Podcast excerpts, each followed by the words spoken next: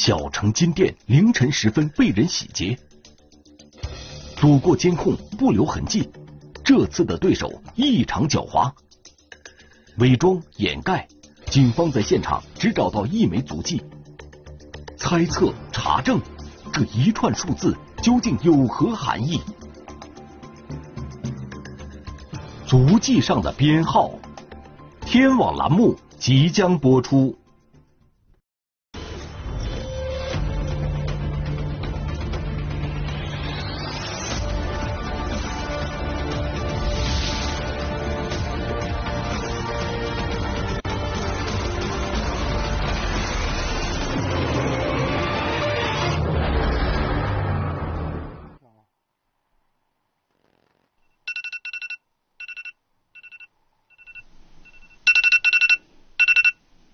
你们，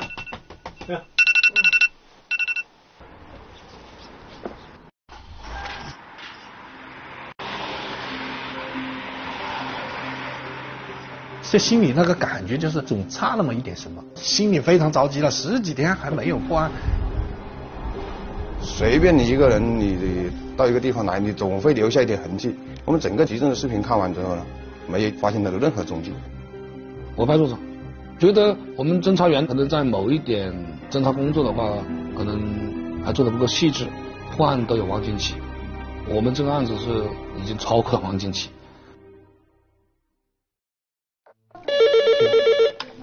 你好，您好，请问什么事报警？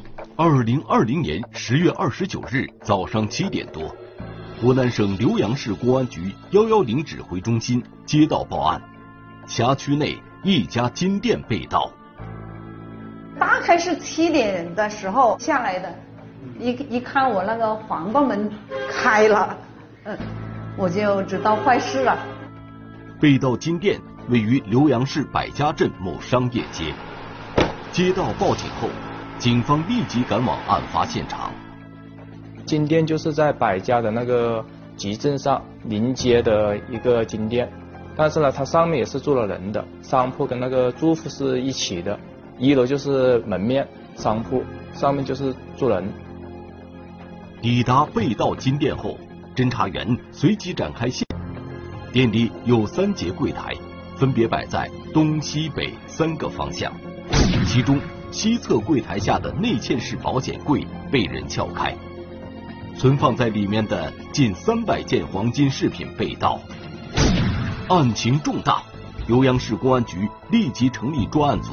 开展案件侦破工作，大概估计是一百多万左右。他一进去作案，他就是很有目的性，只偷了里面的金器，呃，其他的玉器啊、银饰啊、珠宝啊都没有任何损失。被盗金店是一栋带有底商的居民楼，一楼的正门是被盗金店的入口。经过初步勘查。金店大门的门锁完好无损。通过询问事主，警方了解到，一楼底商还有一个后门，而这个门是与住宅的走廊和厨房相连的。侦查员立刻意识到，问题很可能就出在这个后门。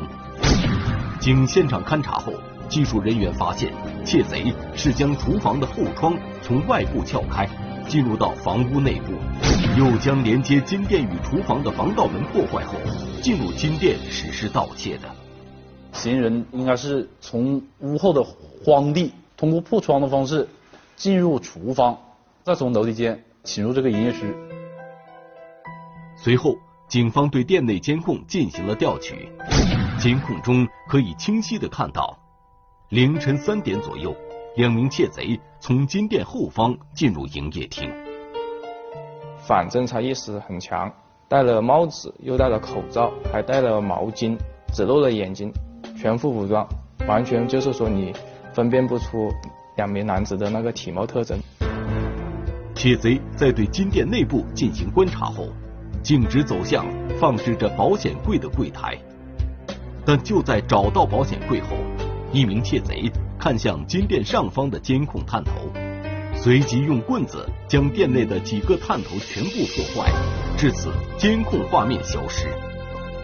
侦查实验做了以后啊，就嫌疑人应该身高都不高，大概都在一米六几，其中一名呢是中等身材，还有一名就身材偏瘦。刑事技术人员继续对现场进行细致的勘查，很快，他们就在中心现场提取到了一枚较为完整的鞋印，在这枚足迹上可以清晰的看到印有“特训三五七八九”的字样。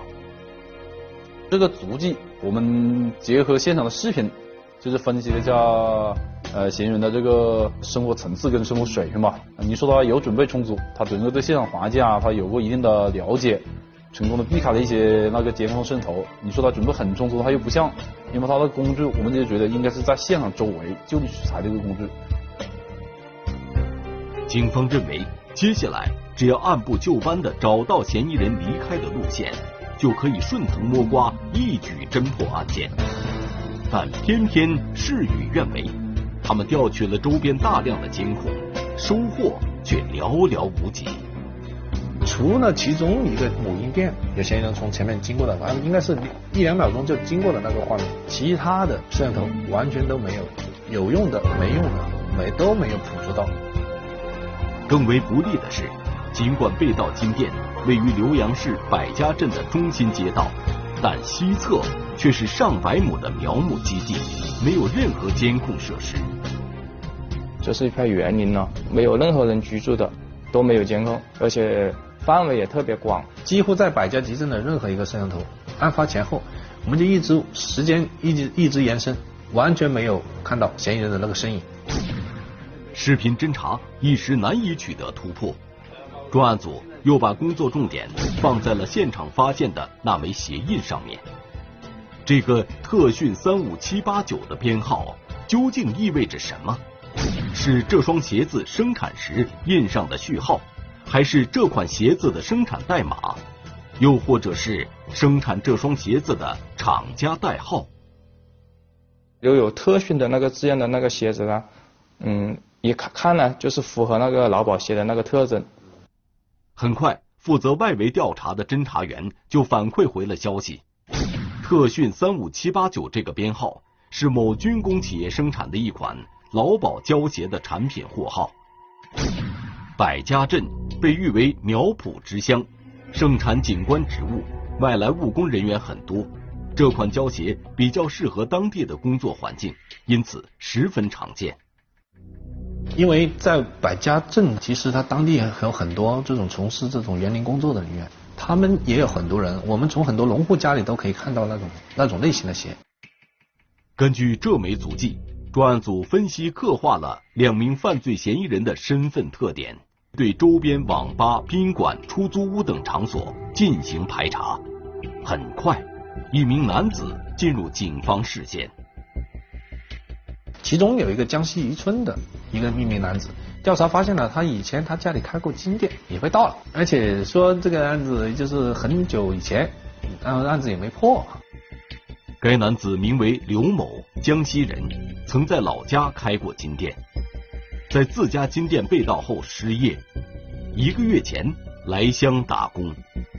我们认为啊，这个人对金店这种构造是比较了解的，因为自己家是开金店嘛。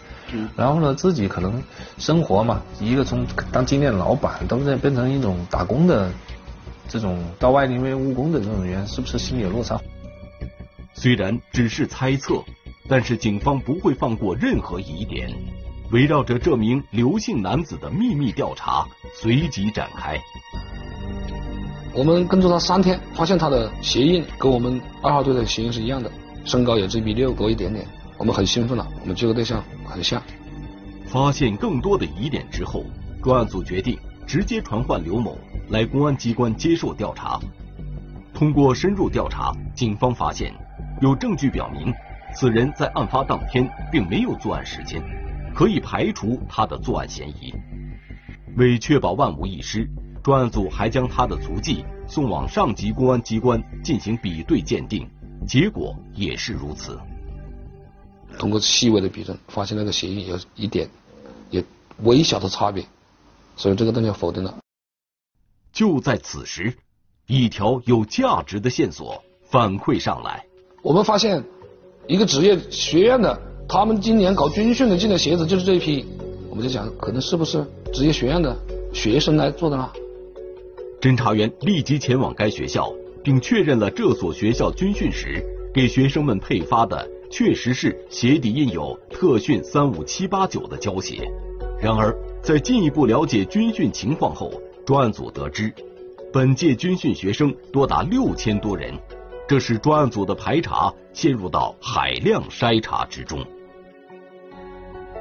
要符合我们的鞋的长短，然后又有三五七八九这几个字，磨损程度又差不多，你就把整个学校符合这个条件的穿这么长鞋的学生全部模仿一遍。经过近两天的筛查，侦查员彻底排除了该校学生作案的可能。此时，前往外省工厂调查此类胶鞋的侦查员又反馈回消息，该款胶鞋年产量近百万双，销路遍布全国。警方无法通过销售渠道追查嫌疑人的身份。他的销路就是说我们没办法一一去核实哪一双鞋是卖给了哪些人，范围太广了，而且他没有那么那么详细的记录，所以说没办法去追查，追追追查不了。二零二零年十一月五日，外围侦查员反馈回消息，距离百家镇约三十公里的长沙县，于半个月前发生一起入室盗窃案，盗窃手段。与金店盗窃案极其相似。得知这个消息后，侦查员立即前往长沙县，对这起盗窃案展开调查。发现了一枚同样的足迹花纹，然后作案方式跟选择的作案对象都比较吻合。他们那里作案对象也是针对一个超，针对一个商店了，我们叫呃乡镇结合部的这种商店，然后也是从后面进去。脚印哦，都是这种条纹状的。而且条纹呢都是这种波浪形的，脚印的鞋长跟我们这边百家这个鞋长都是一样的。比较兴奋了啊，可能可能这个案子是不是能够并串并上？尽管现场并没有出现那枚编号三五七八九的足迹，但专案组根据现场的种种迹象确定，两起盗窃案一定是同一伙窃贼所为。然而遗憾的是，与百家镇金店盗窃案一样，窃贼先期就将监控破坏。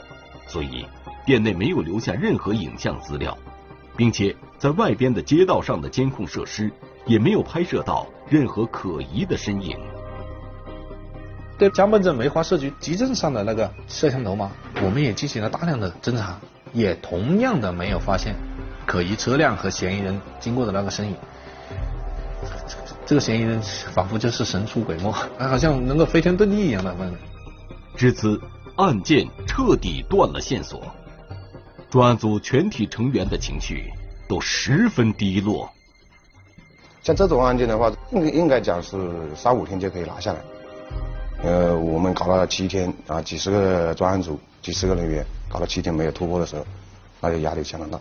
如果说这个案子不破，它有可能引发连锁效应，有可能会有接二连三的金店被盗。如果哪个金店它有专人值守的，那有真有可能转化为抢劫或者是这是命案啊这种情况，对我们来讲就是一种煎熬。还没线索出来的话，这个案子我们怎么拿下来？怎么给他微信交差？侦查员分析，案发两地相距三十公里，这说明两名窃贼极有可能是流窜作案。此时，案件已经进入到第七天，专案组决定将侦查范围进一步扩大，从中心现场后方的百余亩苗圃入手。层层扩大侦查范围，对苗圃的若干个出口的监控展开排查。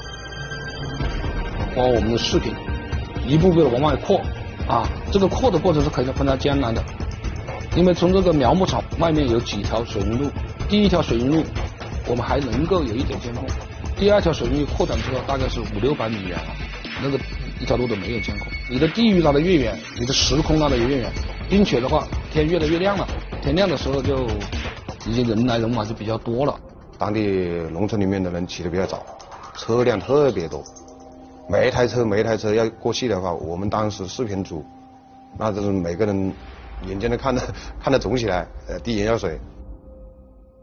案发现场后方的苗圃出口非常多，外围直通两条去往其他县城的国道，并且这片苗圃内没有安装任何监控探头。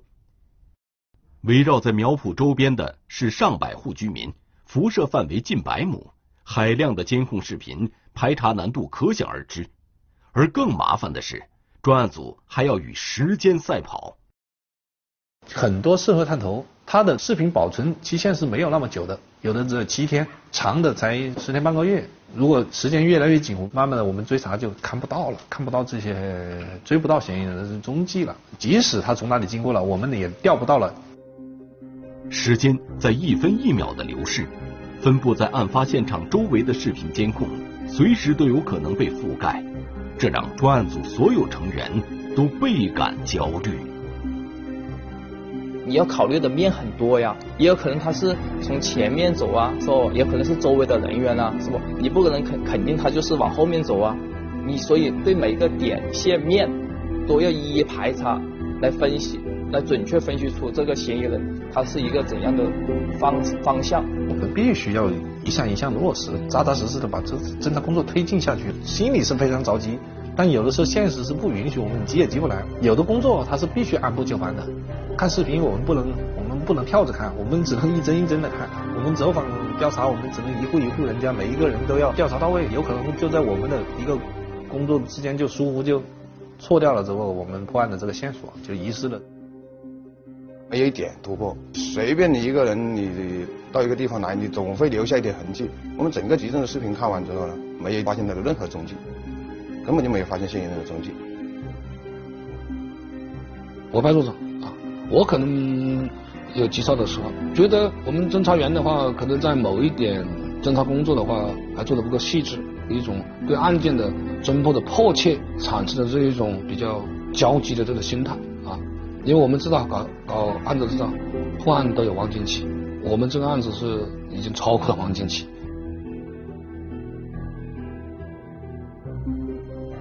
时间在不断推移，已经进入到第十天。调取监控的工作仍然在紧锣密鼓的进行着，然而压力也在不断增加。每天都转，一天走十多公里吧。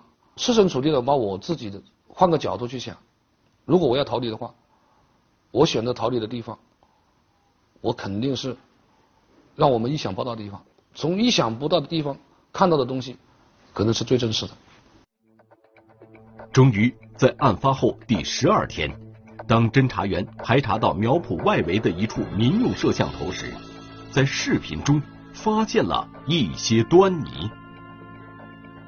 大概是离中心现场，我们算了一下啊，八百米的地方，一个灯光转过去，只看见灯光，没看到人啊。但是我们可以判断啊，是摩托车的灯光的可能性比较大。根据已掌握的线索。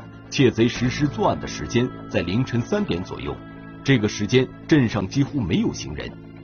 这个疑似摩托车的灯光，极有可能就是犯罪嫌疑人逃走时留下的。这个发现让侦查员们都十分激动。可是，再一细看监控视频上显示的时间，大家的心却又凉了半截。这个时间大概是六点过几分啊？我们是否与我们？开始所判断的，他的作案时间应该是四点多钟就要走啊，有一点点有一点点的差距。嫌疑人破坏金店监控的时间为凌晨三点左右，此后实施盗窃用时应该在一小时左右。那如果这束灯光却为嫌疑人所留，那就意味着两人在现场停留的时间接近三个小时之久。案情分析会上。专案组就这个时间差的问题展开了充分的讨论，最终认为嫌疑人作案用时三个小时的可能性是存在的。这束灯光是否有价值，要经过深入调查才能得出结论。因为也有很多灯光要排，所以说九号的这个发现这个灯光，直到一十三号，啊，我们再来重点排一下这个，这就是一一点灯光过去。到我们第十三天下午，我们下定决心追这个可疑的灯光。这处监控安装于某木业公司楼上，在走访苗圃工人后得知，在清晨六点这个时间段，这里是不会有任何工作人员出入的。专案组立即从发现灯光的位置向外辐射，对从该地点可能通过的苗圃出口进行逐一筛查。终于。在路口一处民用监控中，一辆摩托车出现在摄像头内。在案发中心现场一千米的距离咯，有一个监控，发现在凌晨六点左右，有辆可疑摩托车走那个县道往长沙县方向开走了。这一辆摩托车有什么特点呢？两个嫌疑人都戴着头盔，然后外面还穿了一层那种就平常我们呃我们农村喜欢穿的那种一种工作的那种，外面像一件雨衣的那种带点带点花色的那种戴帽子的那种工作工作服。侦查员随即对这辆可疑摩托车展开追踪，很快就发现了更多的线索。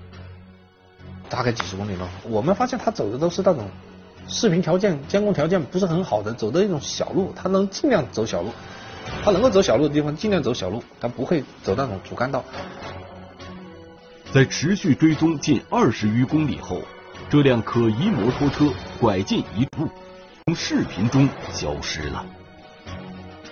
消失之后，我们有两个方法，第一个是倒追，从哪里来的；第二个就是继续守，把那个消失的一个点，把它包围圈扩大，谁来怎么绕路，他总要出来。只要我只有有路口的地方，他必须从这里过。我可以把包围圈放大之后，他有五六个路口，我全部守死，管管他从哪个路口出来，我全部守着。这种穷尽一切的办案方式。看似笨拙，实则非常有效。狡猾的嫌疑人终于露出了马脚。因为快到第十四天了，我就决定把所有的大部队全部放到追踪的线路上去。第十五天的上午，就是在我们王兴镇，在那个路口出现的。侦查员赶往二十公里以外的长沙县黄兴镇，秘密对当地展开细致的排查，并且很快就有了新的发现。我看到哎，也两个门口有两个摄像头，一个方向一个对着，发现这个条件还比较好。但是我进去的时候，我就我问那个老板，哎，老板，他说他摄像头没有开。然后我一看呢，他电源什么的什么都没插。然后我就想着我我跟你连着试一下吧，我就跟他把那个电源啊，把那个后面的连接那个视频的屏幕的那个线插好了。然后我就非常庆幸的是，他那几天刚好没开，刚好还是能够看到十月二十八号的录像。还保存在那里，我这这就是天意嘛。终于，当接通电源后，侦查员在监控画面中再次看到了熟悉的身影，并清晰的看到了两名嫌疑人的面部特征。那辆嫌疑摩托车，车上坐了两个人，嫌疑人，两个人戴着头盔，他们在那个探头下能够照到的一个位置，摩托车停下来，其中一个嫌疑人。站在路边等候了一会儿，另外一个嫌疑人就从就穿过马路，看能看到动作就把头盔取下来，好好像点了一根烟，往这个往这个马路的这一个方向走了，从从那个巷子里面去了。警方根据实地勘查得知，该地为一片出租房，专案组分析这里很有可能就是嫌疑人的落脚地。然后我们化妆去访问了一下，那个老板娘说。我们这里是住了很多人，都是湘西的。我们说有没有一个骑摩托车的人呢？他说有一个啊，他说这个人姓龙啊，什么名字他不知道啊。但是哎，他这个人走了十多天了。他说今天上昨天上午来了，回来了，他说要退房。专案组对此人进行调查，得知该男子名为龙某春，现年三十九岁，曾有过多次盗窃前科。浏阳警方立即集结，对出租房进行锁定。在一处出租屋内，警方发现了龙某春。此时，龙某春正在收拾行李，准备搬家。就在对其进行询问时，侦查员发现了摆放在床头的一双胶鞋。当查看其底部花纹时，“特训三五七八九”的字样赫然出现在面前。把他一下子，然后呢，经过突审的话，还要交代。我说：“你的摩托在哪里？”他说我修去了，他后面就如实交代了这个犯罪事实。在侦查员的询问下，龙某春向警方供述了自己的同伙龙某成。侦查员立即前往湘西，对龙某成实施抓捕。我们其实当时很着急，为什么呢？因为案发那么久了，我们担心的是赃物这些他盗窃的金器已经出手了，已经卖掉了，啊，或者已经怎么样处理了。对被害人来说，他最迫切的希望公安机关破案，能够帮他把被盗的损失追回来，啊，因为如果说我们破了案不追赃，那对于对于被害人来说，这个案子等于没破。二零二零年十一月六日，专案组连夜赶赴湖南湘西，将犯罪嫌疑人龙某成成功抓捕，并在其家中的菜地里起获黄金饰品百余件。此时，另一组侦查员也传回消息，在龙某春家的后山上，同样起获黄金饰品百余件。挖出来以后，然后对这些赃物进行了一些清点啊，总共是二百七十六件金器啊，然后我们一经清点，所有被盗金器一样的不少。二零二零年十二月五日，湖南省浏阳市公安局将起获的二百七十六件黄金首饰全部返还给被盗金店。